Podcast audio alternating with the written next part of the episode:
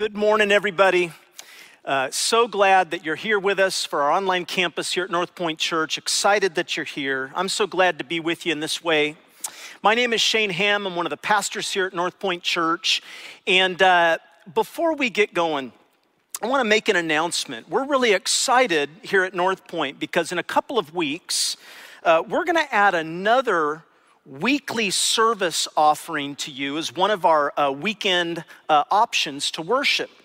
On August the 23rd, we are going to begin to do a live outdoor service every Sunday morning at 9 a.m. And so uh, we just want you to mark your calendars, August the 23rd. Uh, it's 9 a.m. It's still not that hot and uh, it's sunny, but you know, we're just going to do it because uh, we just miss you all. We just miss seeing you. And I know some of you miss being here. And so uh, we just want to see in person. Now, let me be clear uh, we're going to keep our live stream going. So if you're used to going to church this way and this is the way you're comfortable doing it, we're going to continue our streaming at 9:30 and 11:15 and at 5:30. But we're going to give you the choice to also show up every Sunday morning at 9 a.m. and you will hear some live worship as well as the live teaching. And it's going to be on the lawn in front of our worship center. And, and we're just going to we're going to set up chairs and we're going to invite you to come. We're going to ask you to social distance. We're going to ask you to bring in wear your masks. But we just we want to see in person. We just miss you. And so if you'd like to do that, by the way, uh, this is not really something new. We have been worshiping on the lawn. We've held several worship events where we have sang to the Lord and got a teaching. You'll see these worship events, uh, pictures of them coming up here. In fact, take a look at this one if you'd hold there for just a minute. I love this. Uh, somebody's worshiping the Lord. This is last Friday night, and they're wearing a men's ministry shirt. And look what it says. That's something we all need right now in these days of COVID in these days where we have loved ones who are struggling, and of course, uh, many of us know, have good friends and know people who are sick right now. We need to be praying and have courage and faith. I love this picture. Take a look at this. Just awesome. So, we're going to invite you to worship with us Sunday mornings, 9 a.m on the lawn, or you can continue to worship in your homes through our live stream. By the way, our streaming of the services it will never go away. Uh, even once we're meeting back indoors, our streaming will never go away uh, because we know it has the opportunity to reach more and more people. So, what I'd like to do is, I just want to lead us in a prayer this morning. I want to pray for you. Um, I just found out, I, I, mentioned on Facebook that I have a good friend named Fred and a member of uh, North Point Church, a, an attender. I just got a message from his wife. He has COVID, he'd been in the hospital. He's about my age but uh, it, it's really had a bad effect on him, and he's been struggling. And uh, just got a message from his wife that he's taken a an, another turn kind of backwards. And so, I, and it just struck me that there are so many people we know dealing with COVID that I'm just, I just want to pray for people right now. Uh, pray for everything uh, that's going on in our world. So I'm just going to lead us in a prayer. Jesus, we just thank you so much for your goodness. And Lord, we trust in your goodness even in these days.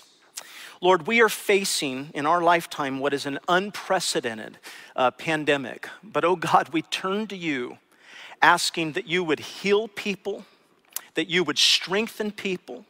I heard about Fred this morning, but he represents many in our church that we know and love so much. God, we call on you. You are the great physician. You are Jehovah Rapha. You're our God and our healer.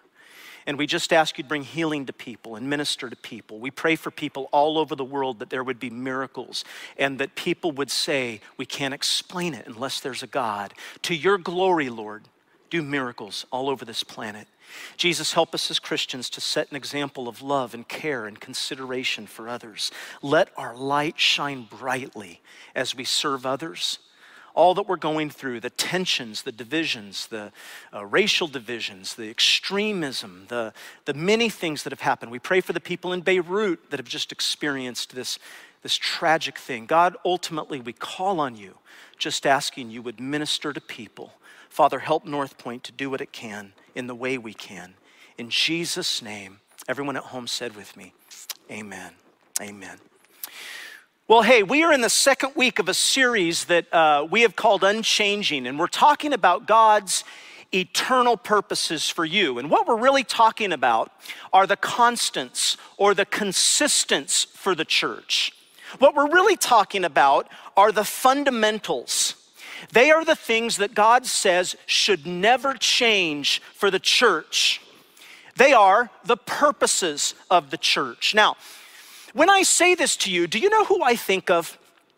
I think of that uh, famous coach, Vince Lombardi. You'll see a picture of him here. Uh, he's that famous winning coach of the Green Bay Packers. And of course, you remember, uh, probably some of you, that back in the days of Green Bay, they had the most interesting uh, beginning to their preseason training. Uh, all the players knew in that first team meeting that this legendary coach would waste no time and get straight to the point. Now, here's the thing about this, this coach he would talk to men in preseason that were twice his size and half his age. But these men were openly fearful and they were dreading this first encounter with Lombardi. And the coach didn't disappoint because he would deliver his message with one of the greatest one liners of all times. In fact, I want for you to take a look at this picture. With a football in hand, Lombardi would go into the room, he'd get to the front of the room, and he took several seconds quietly to look over the assemblage, and he held the pigskin out in front of him. And he said, Gentlemen, this is a football. And what he said, what he was saying is, guys, no matter what you think you know, we've got to get back to the fundamentals. Now, when it comes to the purposes I almost want to hold up a football and I want to say, North Point, followers of Jesus, this is a football. In fact, you'll see it. Here it is right here. This, these are the fundamentals. First of all, that our purpose is to worship, that we as human beings have been planned for God's pleasure, that we have been created for discipleship. That is, God wants us to become like his son Jesus. We're to be growing in him. Fellowship, that we were formed for God's family and belonging. Ministry, that we were made to serve others and love others, which has been an emphasis of ours through this entire pandemic that we've been reminding you. It is always about others. And then we were made for evangelism, that is, to bear witness of the great things that God has done in our life and the hope that only comes through the historical event that we call the gospel. Now, these are the purposes of the church. This is our football, they're the fundamentals. Today, I want to talk to you about fellowship. Notice what the Bible says in Hebrews chapter 2, verse 10. It says, God is the one who made all things, and all things are for what? His glory. Now, that has to do with worship. That's what worship is. We live for His glory. But notice, He wanted to have many children share in this worship or this glory, meaning God wanted a people. Notice Ephesians chapter 1, verse 5 says, It was God's unchanging plan, it has always been to adopt us into his own family by sending Jesus Christ to die for us, and he did this because he wanted to. Now, whenever we talk about fellowship in this context, we say that God formed you for a family. In fact, the idea that God formed you for a family is really what baptism is all about. We talk about, for example, being baptized into the family of God. You see these pictures here. In fact, some of you, you may be watching and wondering, what exactly is baptism? Well, take a look at this. Watch this clip. When people are baptized, there's this act of going under the water and coming up out of the water. It's symbolic of this idea that I am dying to an old life but I'm being raised into a new life with a new family. Dying to my old self, resurrected into a new self. And when that happens, you belong to a new family. In fact, I would just say it to you this way Galatians chapter 3, verse 26 says this. It says, You were all baptized, notice, into Christ and so you were clothed with Christ. Now, stop right there for just a moment. Just if you can look at me for just a minute. What does it mean when it says you're clothed with Christ? Christ. It means you don't have to worry about getting cleaned up. Christ already clothes you. in his righteousness. You're baptized into Christ. There are some people that think, well, I, I can't be baptized till I get my life together. Friend, I'm going to tell you right now, I'm living proof your life is never going to be fully together. You just look at me, because my life's not fully together. You don't need to get cleaned up. It's what Christ has done for you on the cross. And the moment that you receive Him, you're buried with Him in baptism and you're clothed in Him. And God looks at you and sees only Jesus. And look what it says. It says, when that happens, this means that you are all children of God, a part of a family through faith in Christ Jesus. In fact, I got to tell you, one of the things that we have been missing here at North Point is that we've not been able to baptize people. In fact, we've baptized very few people, and we've been wanting to see people get baptized. And so I just want to say to you, a lot of churches, including North Point, has now figured out a way to do baptisms COVID style uh, safely.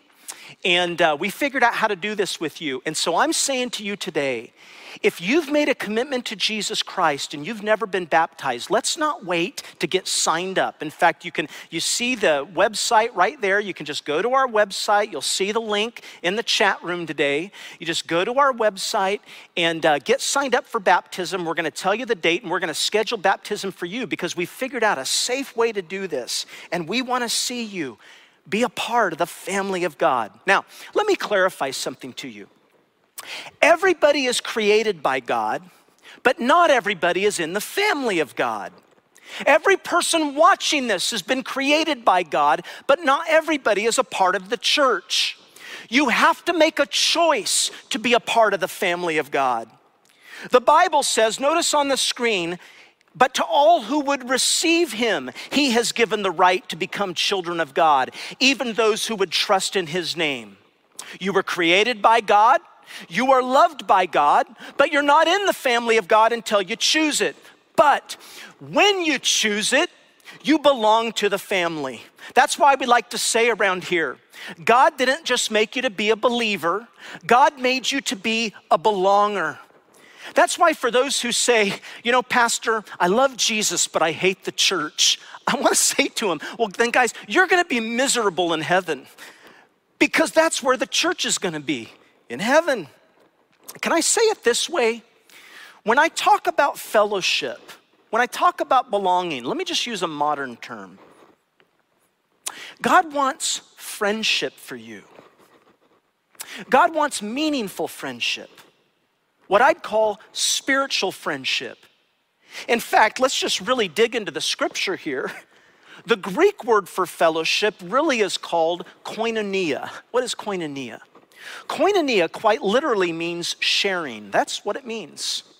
It's the idea of sharing with one another or participating with one another or friendship with one another. In fact, I want for you to see this. This is a powerful thing. I was reading it this week and it just hit me again how powerful this is. Let's do some Bible study.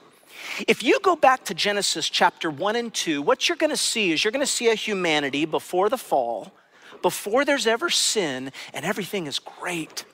Everything is fantastic. And what you see, if you go back there and read it, I encourage you to do it this week, is that you see a repeated word over and over, and here it is. God keeps saying, It is good. Notice this it says, God named the dry land earth, and the water was gathered together, and God saw that it was good. And it says a little later, the earth produced plants and grain and seeds for trees. He made fruits. He made every bird that flies. Each bird produced more of its own kind, and God saw that it was good.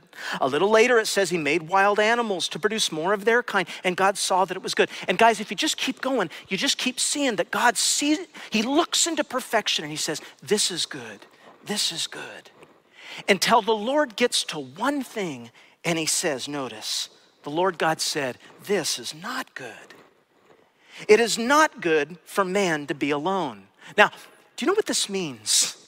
I need for you to catch this.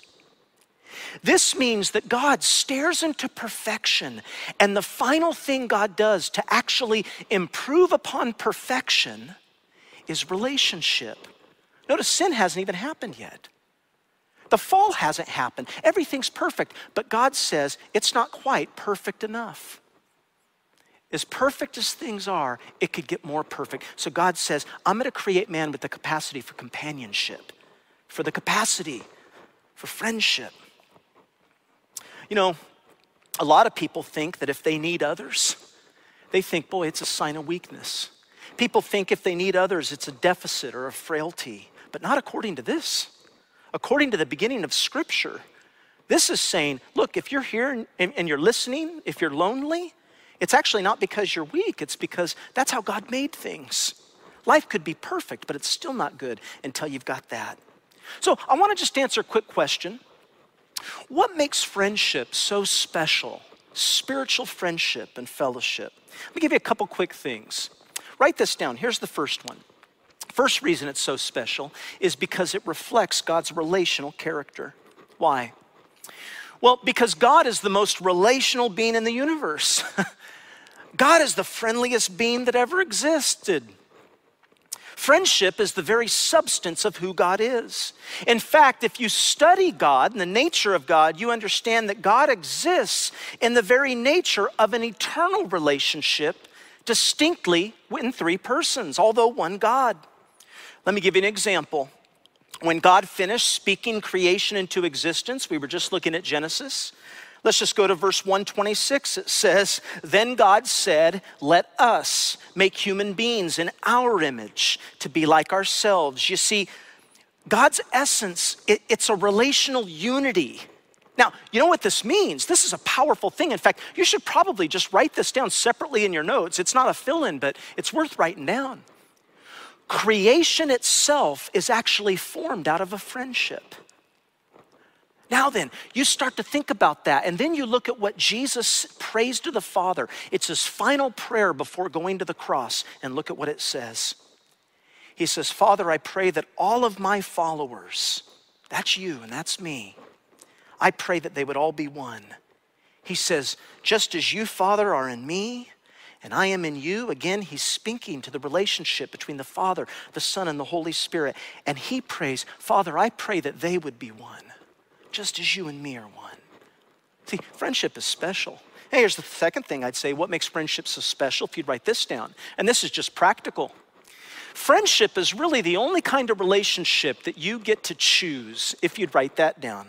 It's the only relationship you actually get to choose. Now, guys, listen, I want you to think about all the different relationships that you've got going on in your life. I mean, just think about it. You've got family relationships, you've got work relationships, you've got civic relationships. And you just think about all the relationships in society. And in a sense, all the relationships are pushed on you. I'll give you an example.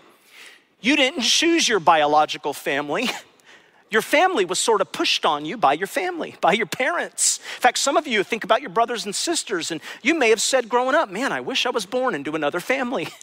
It was sort of pushed on you. Or you, or you think about uh, your coworkers and those relationships. You probably didn't choose your coworkers, most of you. Your boss did. Your employer decided. Again, those relationships sort of get pushed on you. You may be at work with people and you think, man, I don't like them at all. but they're pushed on you. You think about your civic relationships. You know, wasn't that long ago I was called to go to jury duty and I had to form a relationship with a large group of lots and lots of people. We had to sit in close quarters. It was before COVID happened. I got to tell you, it was pushed on me. I didn't necessarily want to do that. But the Bible shows us that friends, this thing that we call spiritual fellowship, it's the one relationship that you get to decide I mean, think about this. Even romantic love kind of gets pushed on you by your hormones. It's like you feel something for somebody, it's like, wow, I want to go after that. Well, that, what's that? That's getting pushed on you. But God says friendship. God says fellowship I've made special. Now, there is a story in the book of Acts, and I want us to study in Acts this morning to finish the message that illustrates the friendship I'm talking about. So I want to set it up for you. There's a man named Paul, and and Paul is doing God's work. And uh, he's sort of in charge of his life and he's making goals and he goes out. And Paul is doing all these missionary journeys. And God tells him he has to go to Jerusalem. Notice what he says here. He says, But now I must obey the Holy Spirit and go to Jerusalem. I don't know what's going to happen to me there. I know only that in every city the Holy Spirit tells me that troubles, even jail, wait for me. He says, I don't care about my own life. The most important thing is that I complete my mission, the work that the Lord Jesus gave me to do, to tell people the good news of God's grace. Now, starting here, if you read through the book of Acts, you're going to see that Paul's life, it, it just changes forever. All the rest of Paul's life is just one trial after another trial. There's a narrow escape, there's an attack, his life's in danger, there's shipwrecks, there's another narrow escape. I mean, there's one crushing difficulty after another. Probably some of you are going through life like that. And he's going to need friends. And so Paul gets with his friends and, and he tells them what he's doing. And you just look at this picture of in Acts of friendship. Let's pick up here, chapter 20. It says, Now, when Paul had said this, he knelt down with all of them and he prayed. And they all cried because Paul had said they would never see him again. And they put their arms around him and they kissed him. And then they went with him to the ship. And after we had torn ourselves away from them, Luke is writing this, he's with Paul. We put out to sea and we sailed straight to Kos. The next day we went to Rhodes and from there Patara. We found a ship crossing to Phoenicia, and we went aboard and set sail. After sighting Cyprus and passing to the south of it, we sailed on to Syria. We landed at Tyre, where our ship was to unload its cargo. Finding Christ followers, disciples there, we stayed with them seven days. Through the Spirit, they urged Paul not to go on to Jerusalem. But when our time was up, we left and continued on our way. All the disciples and their wives, and children. They accompanied us out of the city. And there on the beach, we knelt to pray. And after saying goodbye to each other, we went aboard the ship and they returned home. wow. What a picture here of friendship. And starting here in the book of Acts, and where, where we just read, Paul starts to spend an enormous amount of time with groups of friends. And it, guys, if you look carefully, everywhere he goes, Paul is spending hours and hours and hours with friends. He's surrounded by friends. And you see here, they walk with him to the beach and he's weeping and they're discussing and they're talking and they're arguing and on and on and on. Now, what does this tell you that real friendship actually looks like? There's some observations that we need to make before we're done this morning, because this is what true spiritual fellowship or friendship is, all, is like. Here's some observations. Number one, here's the first thing I'd say friendship first is a sign of spiritual maturity. To depend on others, to rely on others. Friend, listen to me. At home, I'm telling you, this is not a sign of weakness. Now, we live in the American culture. And for some reason, in the American culture, we emphasize independence to the degree that people look down on dependence. But God says, be careful. Because actually, dependence is a sign of maturity. Paul, using a metaphor, speaks about the church, and notice he says, Look, the eye cannot say to the hand, I have no need of you. Or again, the head can't say to the feet, I have no need of you. We depend on one another. We need others. God says this is a godly thing. So, first thing I'd say is that friendship and fellowship, when you get into that, it's a sign that you're growing spiritually and you're becoming like Jesus. Now, here's the second thing. If you'd write this down, what does this tell you friendship should look like? Number two, it means that friendship is all about privilege. Friendship means privilege. You know, one of the uh, interesting thing in Paul's story here is that when when Paul gets to Tyre in the story, you'll see it there in the text. He gets to Tyre, he's getting to a church, and I want for you to understand something. Paul's never been here before. He gets to a church that he did not plant. Think about this. He gets to a church that he did not start. He's probably actually never met these Christians before, and yet they feel that they have the right to stand up and say, Paul, you're making the wrong decision. And they get involved in his life, and they get involved in his decision making. Why? Because it's privilege. And here's what's really interesting Paul lets them do it. Paul lets himself be vulnerable. You notice Paul doesn't say, hey, this is none of your business. I don't even know you. Paul doesn't say, hey, worry about your own life. Don't worry about my life. Why? Why didn't he do that? Is it because that they had known each other so long? Is it because they had such history? No. It's because they shared something called Christian fellowship, spiritual friendship. And it gives them the right to speak with privilege into each other's lives. Why? Because they all bow to the same Lord. And it gives them the, the right to, if I could say it this way, to speak ruthlessly into each other's lives. Because that's what the church does. That's what we do. We love each other in that way. And it's a sign of spiritual maturity. Now, that leads to number three, if you just write this down. What does friendship mean? Friendship means responsibility. Why? Well, it's simply this it takes a lot of work to maintain a friendship.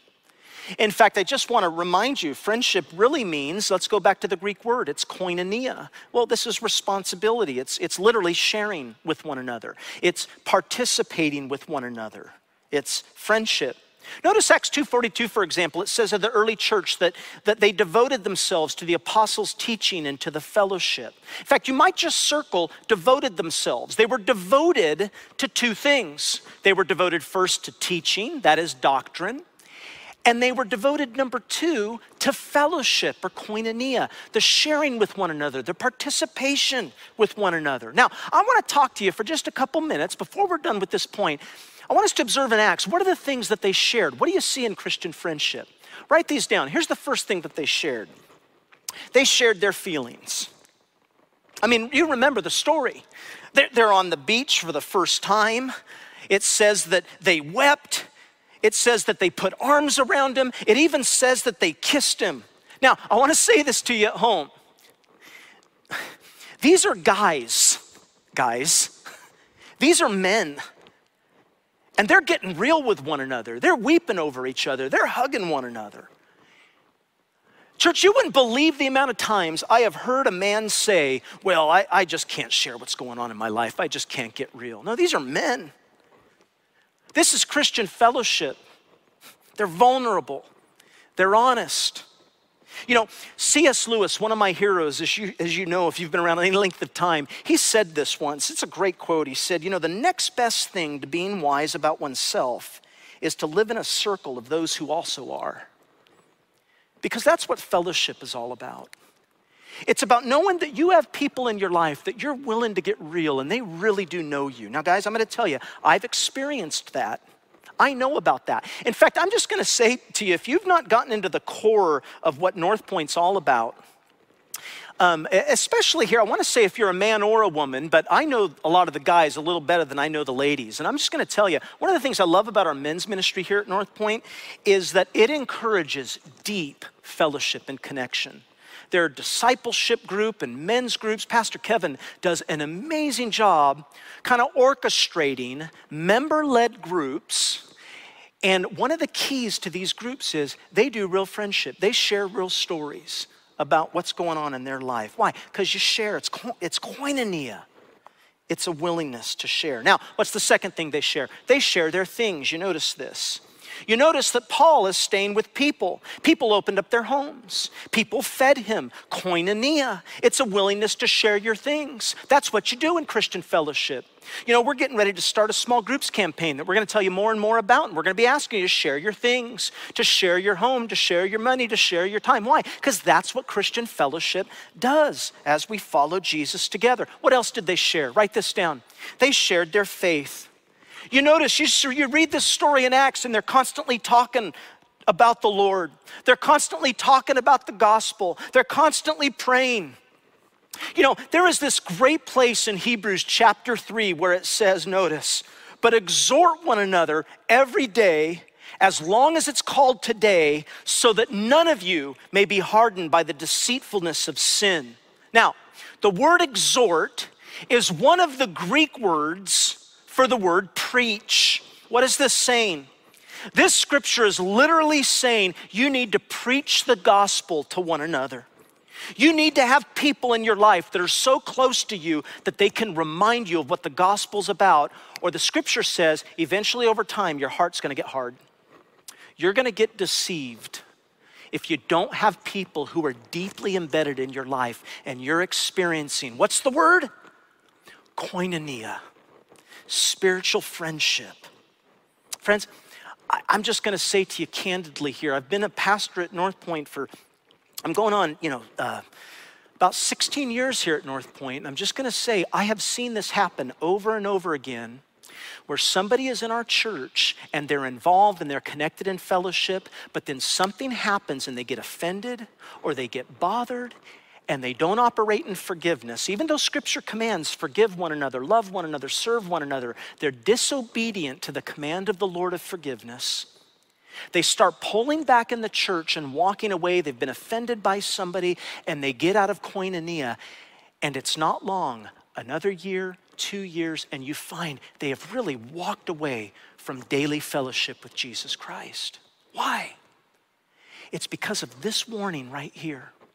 It's because we depend on one another. We need one another. That's a powerful thing. Fourth, write this down. What do you see in Acts? They share the decision. Now, here's what's fascinating. They say in verse 4, I'm just going to tell this to you. In verse 4, it, it, it, the, the Holy Spirit, it seems, has given Paul's friends enough insight to say to Paul, Paul, if you go to Jerusalem, that's going to be the end of your missionary career. Don't do it. And they urge him not to go. But then if you go to Acts 20 22, look at what he says again. He says, But now I must obey the Holy Spirit and I must go to Jerusalem. I don't even know what's going to happen to me there. See, Paul says, the spirit tells him to go. But what's fascinating here is that if you if you go along a little farther the point says that they keep arguing with paul. Guys acts is unbelievable. Look at what it says. It says verse 12 when we all heard this we and the people there we begged paul not to go to jerusalem. They don't just go along with it.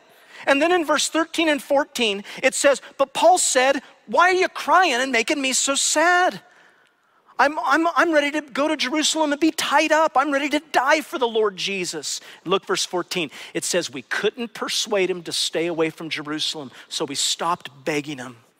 We pray that what the Lord wants will still be done. Notice, I want you to notice something here. They didn't, notice what didn't happen here. They didn't say to Paul, Paul, the Spirit told us that you shouldn't go and you're walking in disobedience. Notice they didn't do that. We do that sometimes to people. Well, you're just wrong. But notice Paul didn't look at them and say, Well, the Spirit told me to go. Why are we having this discussion? This is none of your business. Stay out of my life. It's my decision. No, listen. Guys, I want to say this to you because people get very confused about this in the church. Listen to me.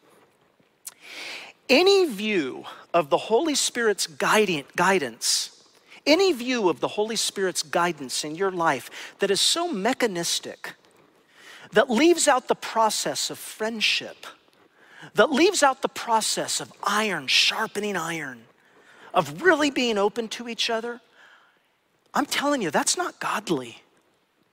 Say, what do you mean? Well, look at how James puts it, James chapter 3. It says that the wisdom that comes from heaven, first of all, is pure then it's peace loving, then it's considerate. But watch this it says, wisdom from heaven is, is submissive. In fact, you might just underline or circle that word. It's submissive. We submit to one another out of love for Christ. I know too many people that it's like, well, I have to have it my way. It's my way or it's the highway. And God says that's not what spiritual friendship is. In fact, what we should be saying is, how can I give them their way? How can I serve them? How can I wash their feet? How can I include others in the decision process of my life? Why? Because you got to let people share in your life. What else do they share? Write this down. They share their time.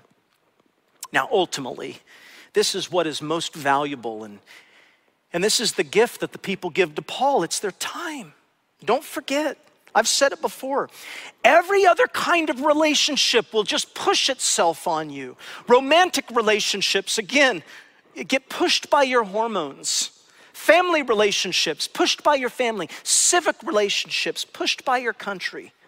But when it comes to fellowship, spiritual friendship, you have to choose to give your time.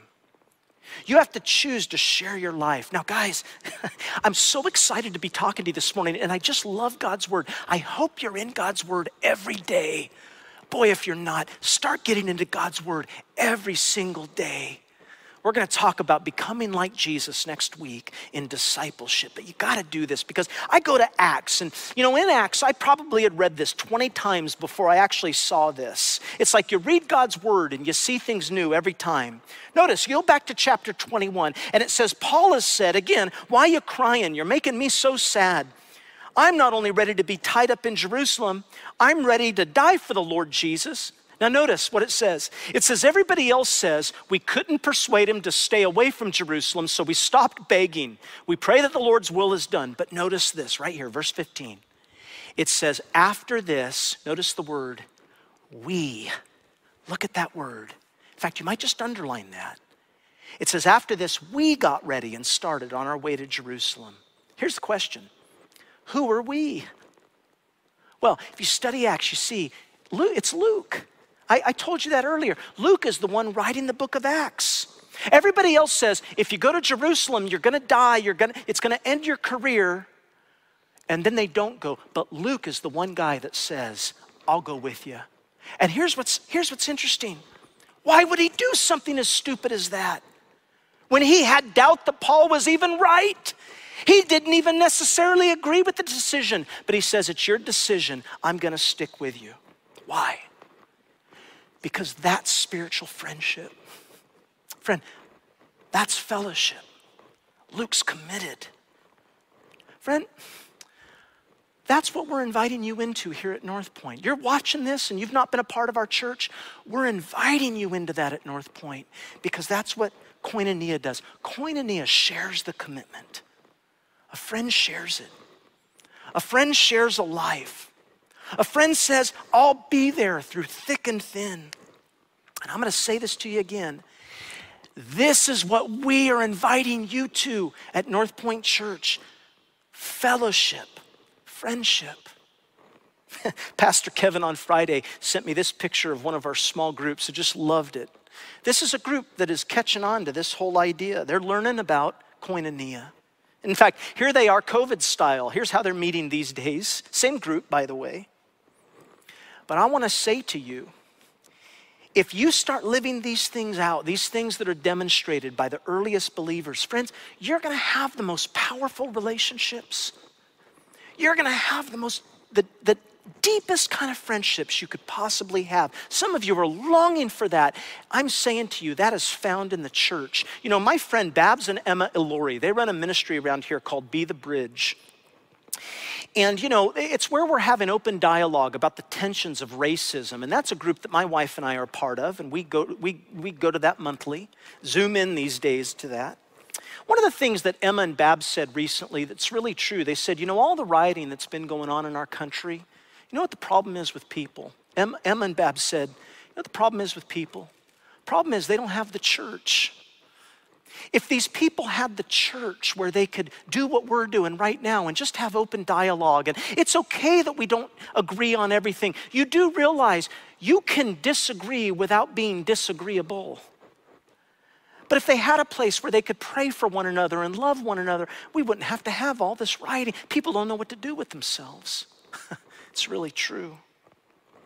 That's why here in a few weeks, we're going to be telling you every weekend, and I want to plant the flag today that we are calling on you. Listen to me, every person watching right now, we want you to get in a small group here at North Point and do small groups. And I already said we're going to be starting 40 days of prayer. Now, it's this easy to get in a small group. I'm going to show you on a computer right now. Here's what you do you go to our website, 40 days of prayer, small groups, and you just scroll down there. You click, just click join a group. And that's on our website. We'll put the link in the chat room. Just select how many people you want to go to that group. And then fill in the information. Do you want it a Zoom group or do you want it a live group? Whatever, but just do that and get signed up. It's the easiest thing to do for 40 days of prayer. We just encourage you to do that. And guys, we encourage you to do it within the context of the church. And here's why. Write down this last point and we'll be done. Because the scripture teaches that friendship that is founded in Christ, well, that's going to last forever. Now, you say, Pastor, where do you get that? Where do you get that point? Well, as you go through the book of Acts, And as you understand the flow of the book of Acts, again, I can't encourage you enough to be reading your Bible. Go through Acts. Make that your goal. You say, Pastor, I don't know what to read. I'll give it to you right now. Take the next month and read through the book of Acts. Teach you about how the earliest church lived. But if you read it, what you're going to see is that Luke again and again is showing people that are saying goodbye. Constantly, people are saying goodbye, you'll never see me again. But among them, there's a peace, there's a poise. Why? Well, it's because the believers understood that it's really not goodbye. You see, friends, listen to me. Christianity is unique. In fact, you may be watching this and you're not a believer. Maybe you're watching this and you're a skeptic. I want to say to you, Christianity is totally unique to every other thought system. Eastern religions will say when you die, you sort of just move into an impersonality. Secularism says when you die, you rot. But only Christianity, only the Bible says that relationships Friendships are the reason that we're built. Creation itself was birthed out of a friendship. Your destiny is eternal friendship. You're going to have that forever with the people that are a part of the family of God, that are baptized and born into the family. Man, I can't encourage you to click that you want to get baptized. You can do that on our website. By the way, I've already told you, or you just email, email shaneham at northpoint.org. I'll get you connected. You can get baptized. But here's the question Do you have that hope? Do you have that peace, that, that poise of knowing that I'm with a family that's going to last forever? Because you can. You could know Jesus today. There's no reason for you not to. And you don't have to go to God alone. We could go to God together in just a minute. You know, I think it's awesome that one of the things that Jesus said finally to his disciples before he went to his cross, notice he says, You know, I no longer call you servants because a servant doesn't know what his master's doing. But notice he says, But I call you what? I call you friends because I have made known to you everything that I heard from my Father. And notice this good news. You may be watching this and you're saying, I don't know if God loves me, but notice what Jesus says. He says, You didn't choose me, I chose you. If you're listening to this right now and you feel God knocking on your heart and calling you, you understand you're not choosing God, God's choosing you. I would just encourage you to respond to his prompting and say, Jesus, I need you today. He says, And I gave you this work. Go and produce fruit in your life. What does that mean? It means bear the right stuff out of your life. And through the empowerment of His Holy Spirit, when you give yourself over to Jesus, His Holy Spirit fills you and begins to change you and make you like Himself. We're going to talk about that next week. He says, Then the Father will give you anything you ask for in my name.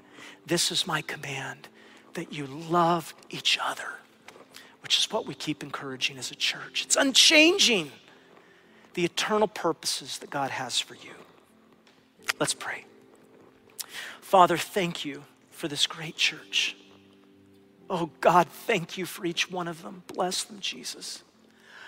Lord, I call on you in every home and every place there are people that watch this in other countries and comment to us. And Father, no matter where they are on this small globe, would you bless them by the power of your Holy Spirit in their home right now? And I pray in the name of Jesus, you would quicken them and enlighten them, illuminate to them your true self, your nature. God the Father, God the Son, and God the Holy Spirit, an eternal friendship from which the whole universe was made. Help us to be a little bit like you with others. Prepare us for heaven by loving each other well. I pray for those that haven't had the courage to be in a small group, to open themselves up, to share their feelings and their things and their time and their decisions and their vulnerability. And Lord, I just ask you, give them courage. I think of that t shirt that says courage.